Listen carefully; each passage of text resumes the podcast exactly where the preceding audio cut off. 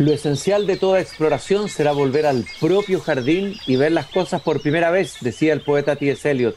Queridos y queridas radiovidentes que me escuchan en Antofagasta, en Temuco, Viña del Mar, Valparaíso, los que nos siguen por pauta.cl y también en Spotify, estoy abriendo puntualmente la verja de madera de mi jardín.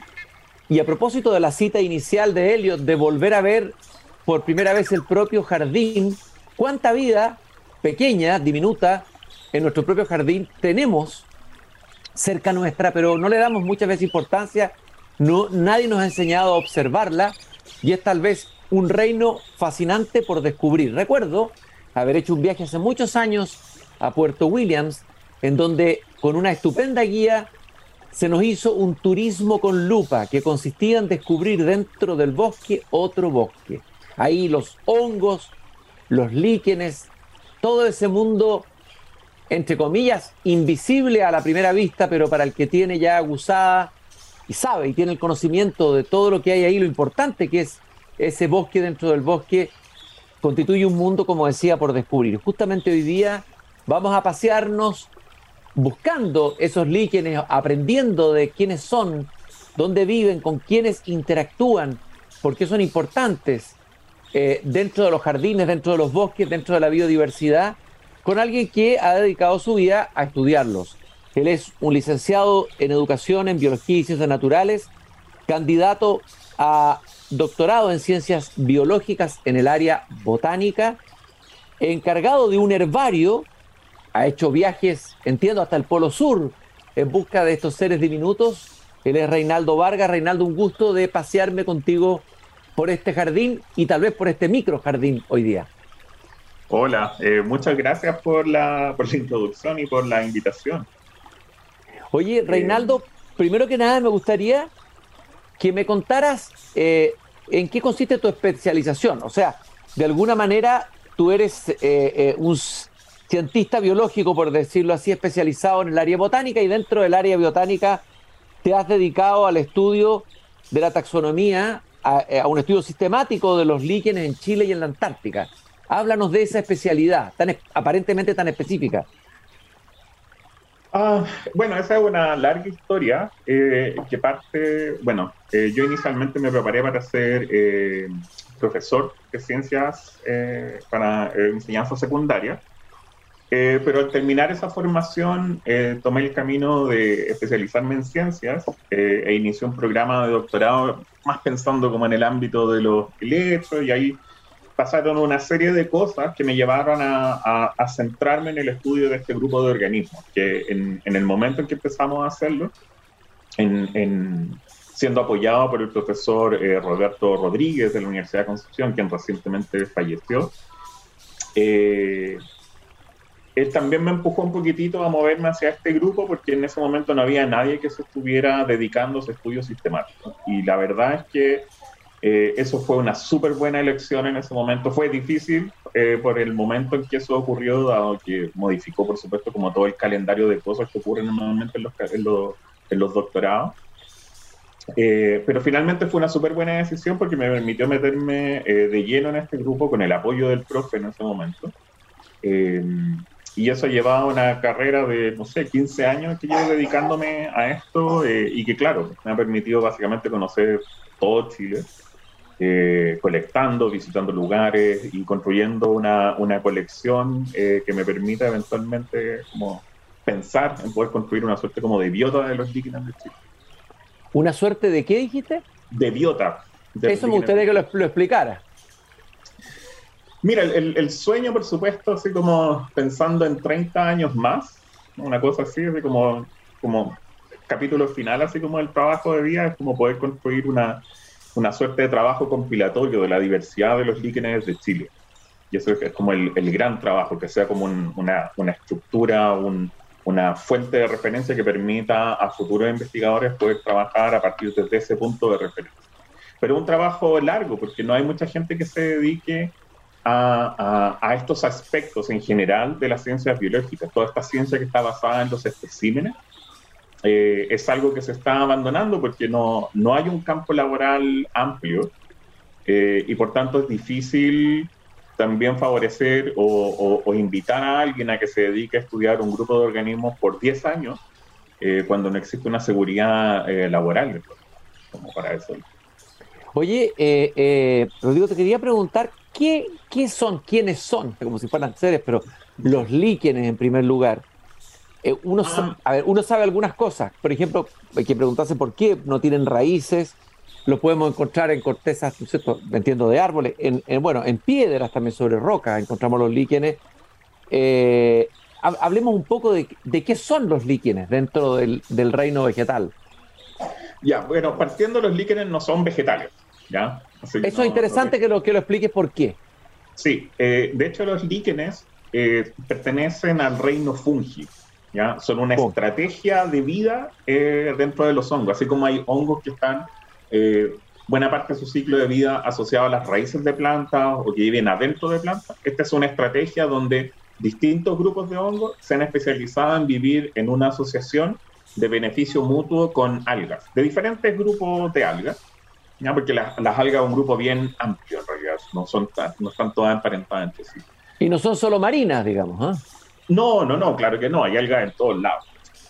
Eh, no, requieren en alguna parte su ciclo de vida grandes cantidades de agua, suficiente como para poder reproducirse, pero pueden vivir sobre las cortezas de los árboles sin problema.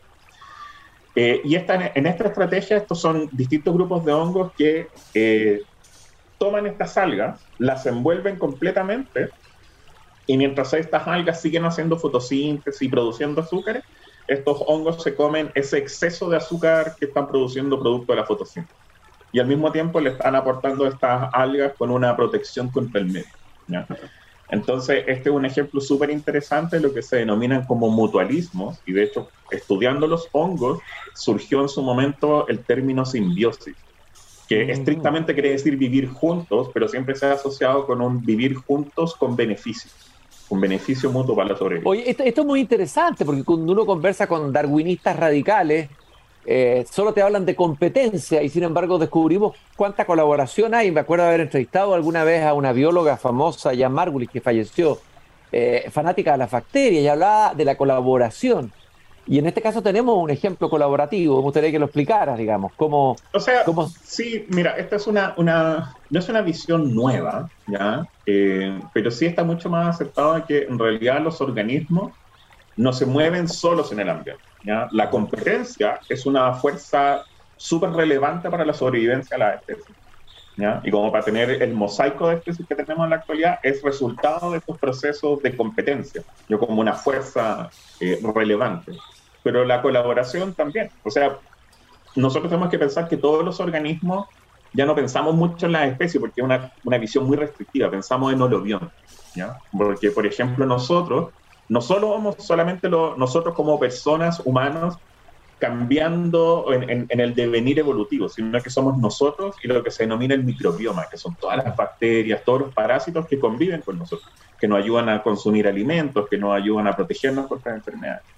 Entonces, cualquier cambio en ese microbioma nos cambia básicamente. Y eso uno lo siente, por ejemplo, cuando va a otro país y, o a otro lugar y prueba el agua y resulta que estás con malestar estomacal varios días. Eso es porque las bacterias que viven en tu tracto digestivo cambiaron. Entonces, en cierta medida, tú cambiaste para adaptarte a esa nueva condición. Entonces, estas ideas de, de, de simbiosis, por supuesto, cuando aparecieron por ahí por el siglo XIX, fueron súper rupturistas.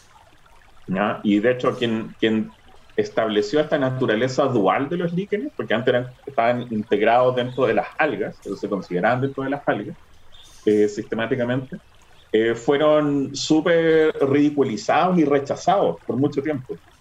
Pero resulta que como 30 años después, todas las evidencias decían, oye, efectivamente, esto que nosotros vemos, este organismo, eh, que es un súper buen colonizador, que está en todas partes, resulta que tiene una naturaleza dual muy evidente. ¿ya? Entonces, ahí se empieza a producir un cambio en esta visión como de las especies como entidades aisladas a especies como entidades que están moviéndose con otras especies en, en, lo que vamos a denominar como el tiempo evolutivo. Entonces no cambiamos solos, cambiamos en conjunto. Entonces es una visión súper interesante que, claro, rompe como con este darwinismo mucho más clásico, pero en la actualidad está súper integrado en las nociones eh, evolutivas de las especies.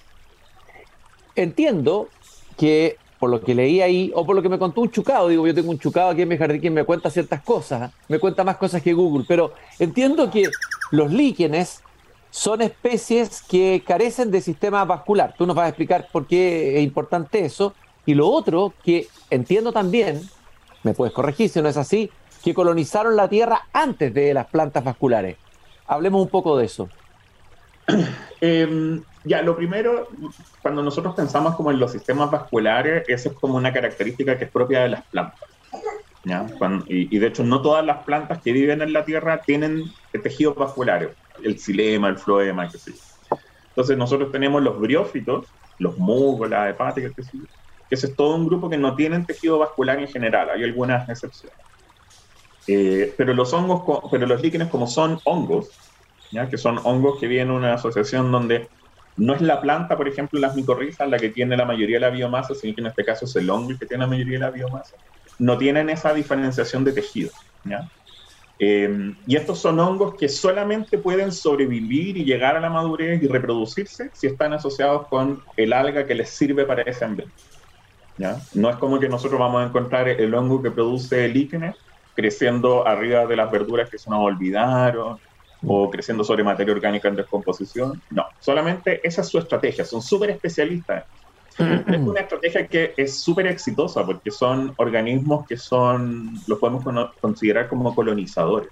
Entonces, si nosotros pensamos en ambientes tan hostiles como, por ejemplo, un glaciar que retrocedió y todas esas rocas que quedan expuestas después de milenios de estar cubiertas, las primeras cosas macroscópicas, las primeras cosas a ojo desnudo que nosotros probablemente vamos a ver son líquenes por supuesto que lo primero que llega son hongos y, bacterias y todos estos organismos que son microscópicos, que no podemos ver a ojo desnudo. Pero las primeras cosas macroscópicas van a ser eh, líquenes. Entonces, eso los pone en una posición súper aventajada porque básicamente pueden vivir y se les conoce de todos los ambientes del mundo, excepto en ambientes que son sumergidos a mucha profundidad.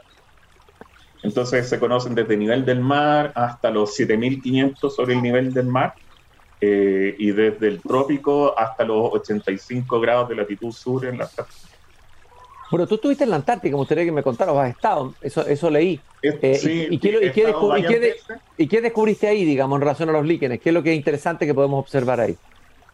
Bueno, hablando sobre ese mismo aspecto de la colonización, uno de los lugares más interesantes en los que he podido estar se llama Glaciar Unión, que es un sitio a los 80 grados de latitud sur, eh, donde fui invitado por el Instituto Antártico Chileno en su momento a, hacer, a participar dentro como las exploraciones iniciales que yo estaba haciendo.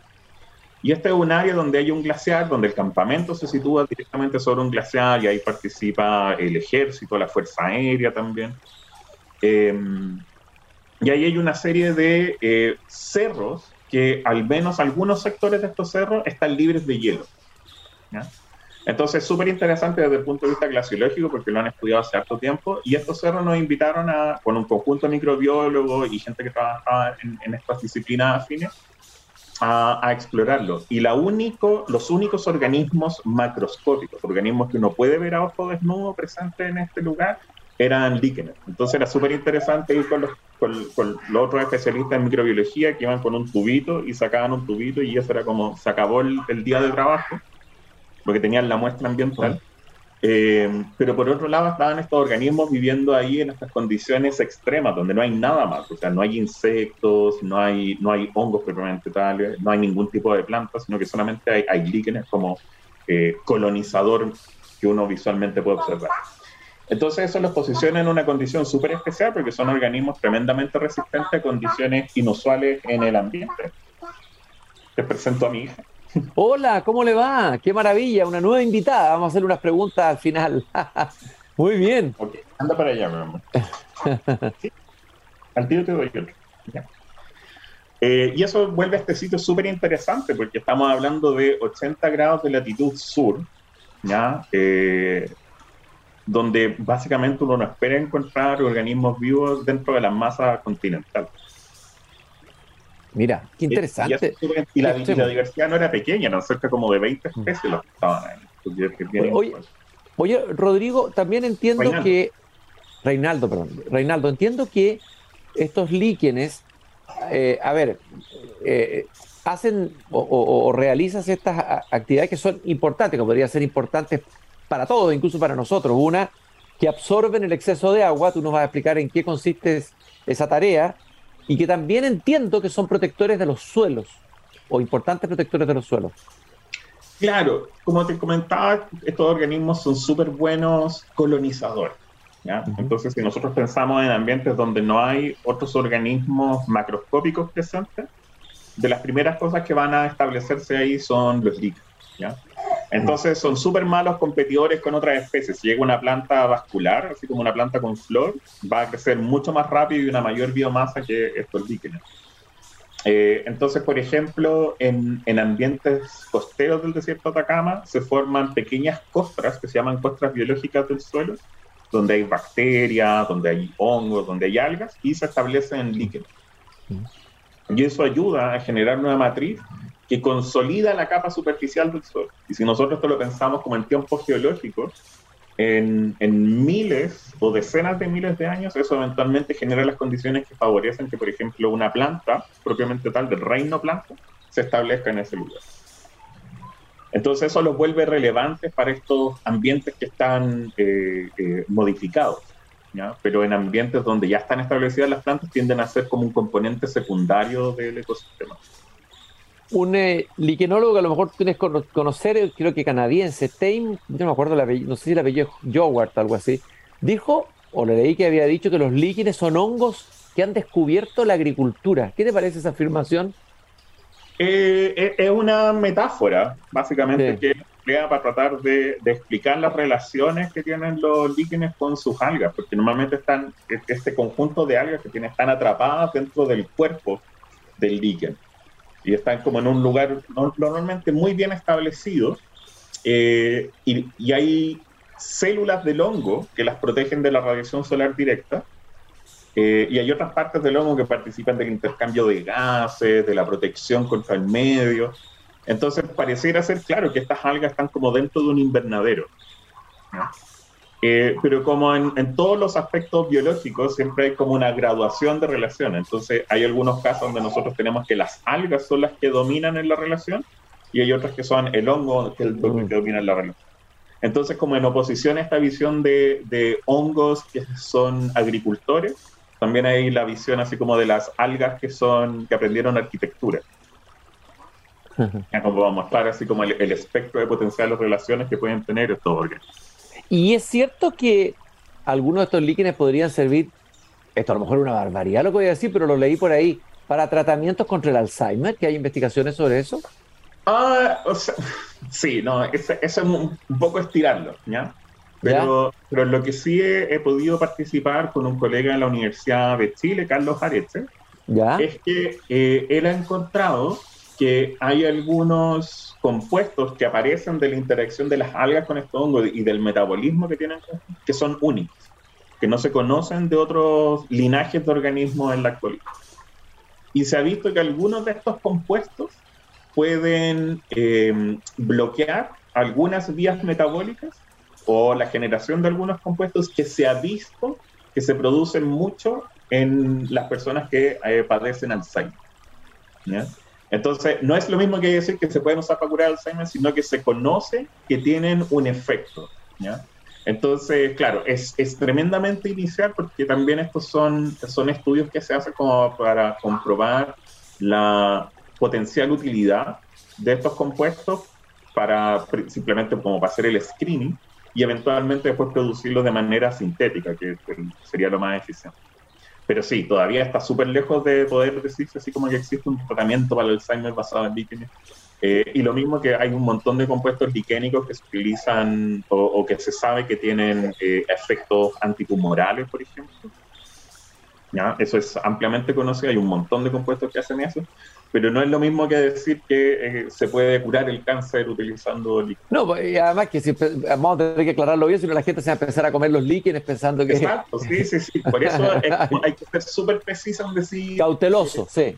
Hay, que ser súper cauteloso, porque si bien todas esas investigaciones tienden a ser súper interesantes y tienden a ser muy relevantes, es muy difícil hacer la transición desde que se hace la prueba con el compuesto sobre un linaje de células que están cultivadas, que expresan alguna vía asociada al cáncer, a decir que curan el cáncer. Es como muy, muy, muy, muy, muy inicial, así como en ese estudio.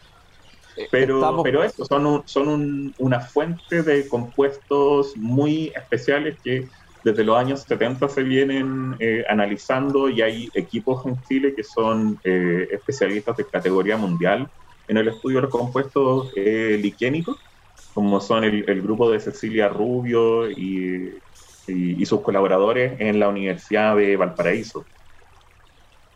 Estoy paseándome por mi jardín observando líquenes con Reinaldo Vargas, biólogo, botánico, experto y estudioso del fascinante mundo desconocido para la mayoría de los líquenes. ¿Es eh, eh, ¿Verdad que tú estudiaste las relaciones de especificidad? Estoy leyendo literalmente entre las plantas y hongo en orquídeas chilenas, una flor maravillosa, a ver. Eh, sí, no, pero ahí yo, participé en parte de ese estudio en colaboración con Cristian Atala, con Guillermo Pereira, que son dos colegas que en ese momento estaban los dos en la Universidad de Concepción en Los Ángeles. Ahora uno de ellos está en la Universidad Católica de Valparaíso. Eh, y ellos son los que llevan mucho tiempo estudiando las relaciones eh, hongo-planta en las orquídeas chilenas. Eh, porque las orquídeas, como en otros grupos de organismos, son, son fuertemente dependientes de las relaciones con sus hongos. Entonces, por ejemplo, las orquídeas no tienen semillas verdaderas, que son estas semillas con cubiertas duras que las protegen del medio, sino que son como masas de células que vienen con un hongo, ¿ya? Entonces, cuando llegan al sustrato, lo primero que germina es el hongo, ¿ya? Y este hongo le empieza a entregar alimento a esta masa de células. ¿Sí, mi amor? Dame un segundito, niño. Y alimentan esta masa de células, entonces la planta lo que está haciendo es comiéndose al hongo primero. Entonces esta planta llega como una masa crítica y ahí empieza a producir hojas, como todas las estructuras normales de una planta. Eh, y ahí el hongo asume funciones como de la raíz de la planta. Y esas son interacciones súper especiales. Entonces ahí me invitaron eh, básicamente como para analizar aspectos de, de, de, la distribución de la modelación de, la, de, esta especie, eh, como las necesidades ambientales que podía tener. esa fue como mi colaboración por ahí. Pero eso es un trabajo en el que más han trabajado Cristian Atala y, Guillermo ahí en, en su... Cristian Atala estuvo, me parece, aquí en el Jardín hace un tiempo. Eh, escuchando a tu hija ahí, haciéndote probablemente alguna pregunta, me imaginé, yo también tengo niños, que hay muchos niños a los que no se les ha enseñado este mundo fascinante que está ahí. Y, yo me podría imaginar un, libro escrito hasta por ti, hasta te podría dar el... Se llamara Alicia en el País de los Líquenes, podría ser tu hija. Le podríamos colocar a lo mejor el nombre de tu hija. Eh, ¿cómo, ¿Cómo guiar, cómo educar y qué se puede hacer para ir mostrando, ya hablamos del turismo con lupa, a los niños, a los jóvenes, bueno, a los chilenos en general, la riqueza del mundo de los níquenes en nuestros bosques, en nuestros jardines, etcétera, etcétera? ¿Qué consejo darías tú? Mira, más que específicamente para los líquenes, eh, yo lo pensaría más desde una perspectiva eh, integral para todos los grupos de organismos, ¿ya? Porque la única forma de empezar a ver lo que está afuera es dedicar ese tiempo, ¿ya? Eh, es súper habitual que utilicemos ejemplos que son genéricos de repente en los colegios para explicar la biodiversidad, ¿ya? Eh, y que no necesariamente se, se acoplan a la realidad nacional. Y por tanto, actividades que sean al aire libre, independientes si van a ver aves, si van a ver plantas, si van a haber eh, hongos en el suelo, eh, tienden a ser los más relevantes, ¿ya? Porque ese cambio, ese, esa modificación de lo que uno está viendo, como esa modificación de la gestal de la realidad, es lo que hace toda la diferencia. Entonces, por ejemplo, al principio tú hablabas de la experiencia de los, eh, de los bosques con lupa, ¿ya? y que ahí yo he podido participar en un proyecto que emanó desde la Universidad de, de Magallanes en Coyhaique, y, el, principal aliciente de esa estrategia es básicamente ayudar a cambiar el switch, cambiar desde ver esto macro a hincarse, tirarse en el suelo, a mirar algo a través de una lupa y como centrar la visión ¿ya? de todo esto a este tubito. Y ese cambio en la perspectiva es lo que se vuelve relevante. Entonces yo no tengo buenos consejos para pensar así como, ya estudiamos los líquenes todos. Mm. Porque la realidad es que en Chile no sabemos mucho de ninguno de los grupos de organismos. Mm.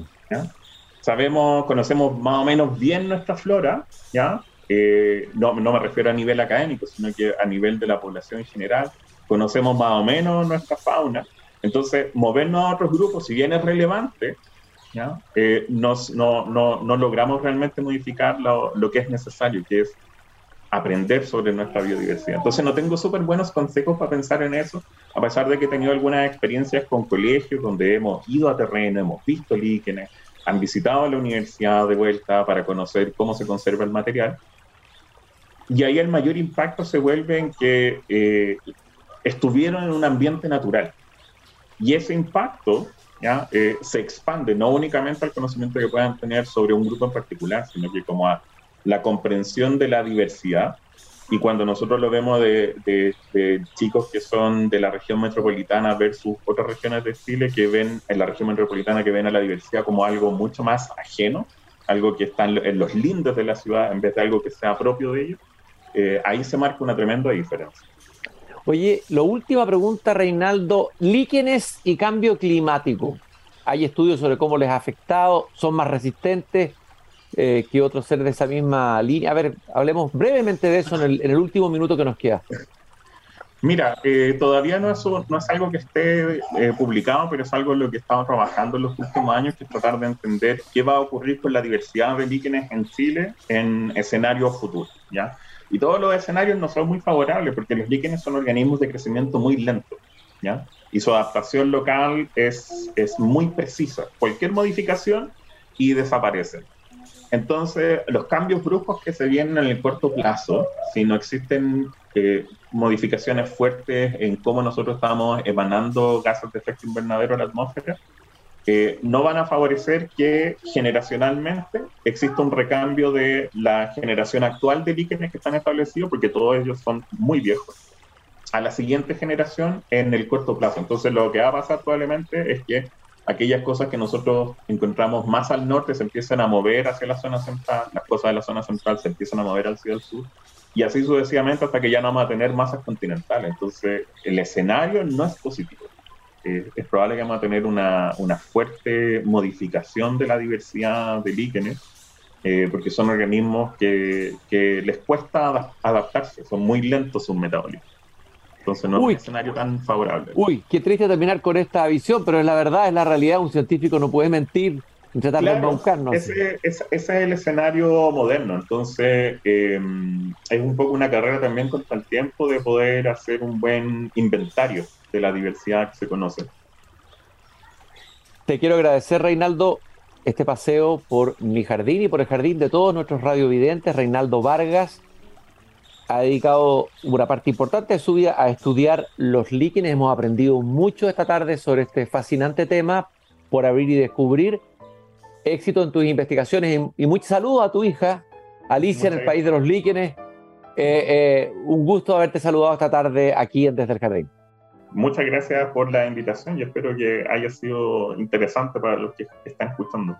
No me cabe la menor duda que sí lo fue. Nosotros nos encontramos mañana nuevamente aquí a las 8 de la tarde cuando vuelva a abrir eh, la verja de madera de mi jardín. Hasta entonces.